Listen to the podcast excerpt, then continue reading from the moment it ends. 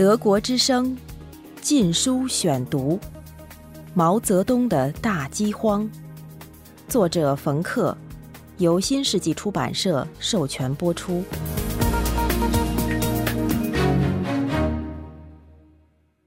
第二十二节：恶香狂艳。平等可能是共产主义意识形态的一个支柱。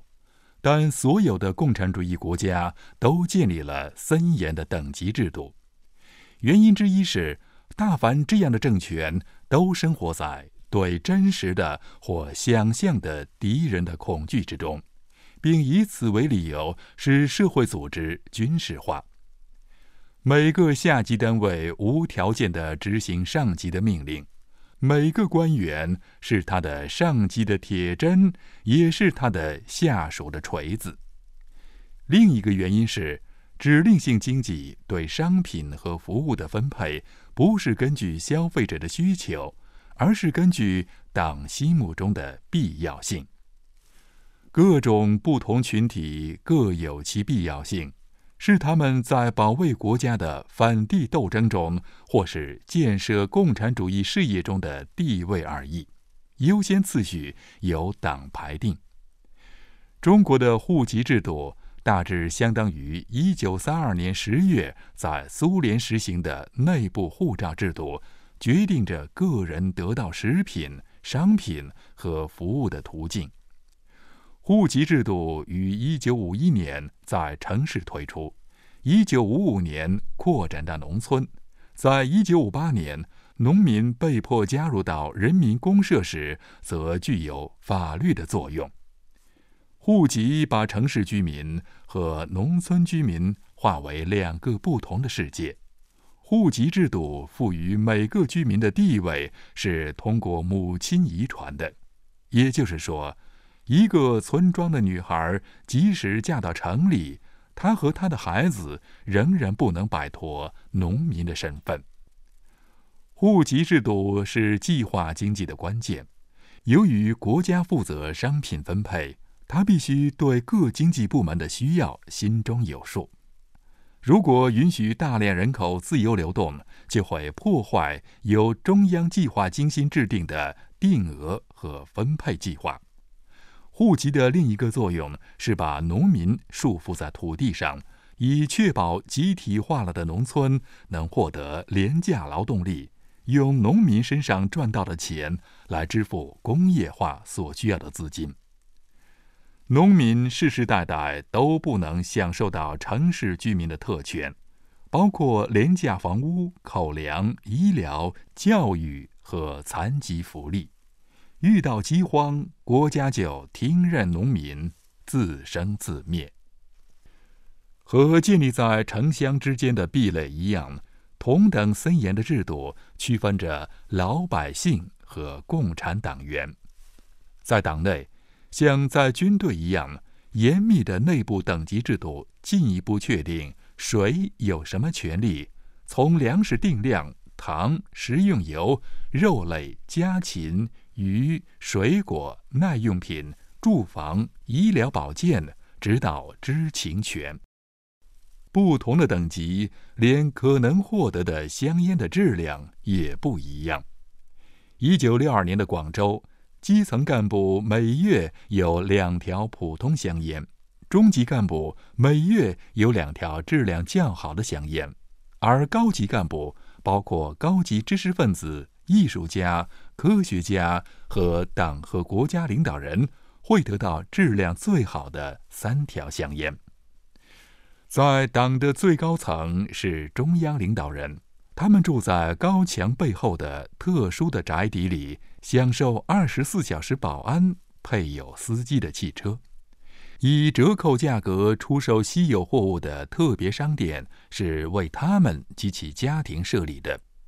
专用农场生产的高品质的蔬菜、肉类、鸡肉和鸡蛋要保证新鲜和无毒，然后由专人试食品尝，在这之后才可供中央和各省的领导人享用。他们的头顶上是毛泽东，在紫禁城里，挨着皇帝住过的宫殿，过着奢华的生活。他的卧室有宴会厅大小。他在每一个省或大城市都有一年四季随时待命的豪华别墅，以及相应的厨师和服务员。在这个等级社会的底层，是数百万被关进劳改营的人。这些劳改营建在环境最恶劣的地方，比如严寒的东北平原或干旱的甘肃沙漠。劳改人员在没有任何法律保障的情况下，年复一年的被迫打石头、挖煤、运砖或开垦沙漠。随着饥荒而来，是特权阶层的膨胀。尽管不断的精简机构，党的成员增加了近一半，从1958年的1245万到1961年的1738万。党员们不会亏待自己，在饥荒中获得享受的方式之一就是频繁的开会，会议的一切开销都由国家提供。一九五八年间，有大约五万位官员到上海开会；一九六零年，这个数字增加了一倍，成为十万。他们住宾馆，在国家买单的宴会上用餐。一个常去的地方是东湖饭店，这是著名流氓杜月笙的产业。它是少数几个地点之一，在那里不收取任何费用，无论是特制的菜肴或厕所里的香水儿。这些会议有的一开就是一个多月。在一九六零年，上海为了这种几乎每天都有的高级别的会议。不知挥霍了多少钱。下级干部也能在开会中得到享受。在被饥荒蹂躏的贵州省纳雍县，二百六十个干部开了四天会，吃掉了二百一十公斤的牛肉、五百公斤的猪肉、六百八十只鸡、四十公斤火腿、一百三十升酒，糖和糕点不计其数。还抽了七十九条香烟。此外，会议还购置了毯子、枕头、香皂和其他商品。一九六零年底，北京一家汽车厂花了六千元，先后八次在顶级酒店招待来参观的干部。再有一种是开产品检验测试会议，在辽宁营口。一九六零年三月的一个早上，二十多个干部系统的检验一系列的本地特产，从香烟开始到罐头食品、水果和饼干，喝了不少米酒。最后，酒足饭饱的测试人员中有三人呕吐。德国之声，禁书选读。干部还有公费旅游。一九六零年二月，约有二百五十名干部登上豪华客轮游览长江，在品尝美味佳肴的同时，欣赏悬崖、岩溶地貌和峡谷。他们偶尔也会离开舒适的包厢，参观沿途的文化景点。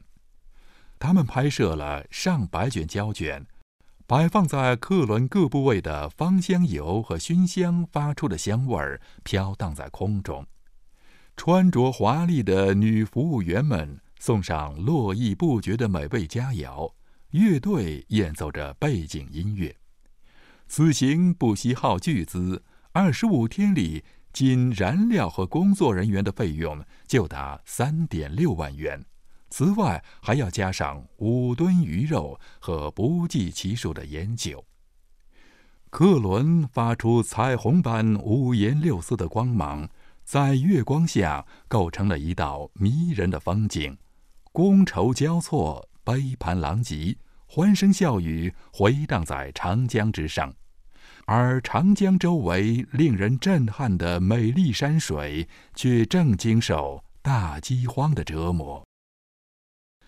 在大饥荒的同时，干部们却在会议上大吃大喝，是当时社会上普遍存在的不满的一个根源。贪婪的干部往往被称为“猪八戒”。猪八戒是著名的明代小说《西游记》中的人物，以他的懒惰、贪吃和好色著称。即使党外的一些老百姓也有多吃多占的机会。在集体食堂工作的人。利用职务之便小偷小摸。河南省会郑州的一家棉纺厂食堂管事的人经常出入仓库，把它作为自己的食品柜。有一次，一名厨师一天内吃了二十个咸蛋，其他人则吃了几公斤肉罐头。面条和烙饼也许能留到晚上，而食堂专用的鱼肉和蔬菜。白天就被食堂工作人员瓜分了，至于普通工人，是每天三碗稀饭，偶尔有些米饭或馒头补充。许多人干活时体力不支。对于各种巧取豪夺，农民并不总是袖手旁观。广东一个公社三分之二的猪被当地干部在庆祝节日来临的宴会中吃掉了。农民警告说：“你们干部明抢，我们社员就会暗偷。”无节制的屠宰盛行于一九五八年的农村，农民用杀掉自己的家禽和牲畜的方式抵抗人民公社。在恐惧、谣言和榜样的作用下，他们选择吃掉自己的劳动果实，把肉储存起来，或是在黑市出售。而不是把它们拱手送人，就像我们在广东省东北丘陵一个村子里所看到的胡永明，他按部就班地吃掉了他的牲畜，宰了四只鸡、三只鸭、狗、狗仔和一只猫。他的家人用这些肉类大快朵颐，但是。即使在激动人心的1958年后的日子里，村民还是能找到偶尔大吃一顿的方法。当然，有时需要当地领导的纵容。在罗定，一个铁血治下的县城，为了庆祝共产党生日，1959年7月1日，每个家庭吃掉四只鸭子。1961年农历新年。不满的农民在湛江地区宰杀了数千头耕牛，这种抗议方式在广东省其他地区也出现了。原因是农民在传统的农历年没有不可或缺的猪肉包粽子。另一个不时大吃大喝的原因是，人们不再需要节俭。对个人财产的征用和通货膨胀已经迅速夺走了个人的积蓄。陈六姑，一位住在番禺的节俭老太太，设法攒了三百元，到一九五九年初夏也开始挥霍。她请十个人进餐厅大喝鱼汤。现在存钱无用处，留下百多给母亲做棺材就行了。在北京的外国居民注意到，以往通常安静的餐厅，一九五九年人满为患。即将成立城市公社的传言，使居民纷纷把自己的家具出售给国营家具店，所得款项则用于进饭店吃大餐。有时老百姓能吃得好，是因为他们有幸有一位好领导。他可以利用一切政治技巧，把自己的单位变成饥饿沙漠中的一片绿洲。上海的徐家汇有一些食堂有比较奢华的玻璃门，并全部安装荧光灯；还有些食堂安装了收音机。普陀区的一个食堂还建了金鱼池。另一方面，城市里的某些单位食品供应尽管不利。使工人有时能超量用餐。在河北省的调查表明，工人有时从一个食堂吃完饭，又换个食堂再吃。餐厅的桌子上经常堆满剩饭剩菜，不少落在地上糟蹋了。餐后的剩饭剩菜能装三四个容量为五公斤的洗脸盆。更令人脸红的浪费是，一些工人把食物带回到他们的宿舍，但是并不吃。人们踩过丢弃在地上的馒头，使地上覆盖着一层黄色的粘稠物。在北京郊区石景山，供应好的工人可以专挑枣馒头里的枣吃，而把馒头扔掉。在宏大的上海机床厂的食堂里，淘米的过程非常粗糙。每天都有成公斤的大米流入污水渠，结果被用来喂猪。松懈的夜班监管制度使工人能尽情大吃，有的甚至进行吃饭竞赛，有个冠军一次能吃两公斤米饭。德国之声，禁书选读。毛泽东的大饥荒，作者冯克，由新世纪出版社授权播出。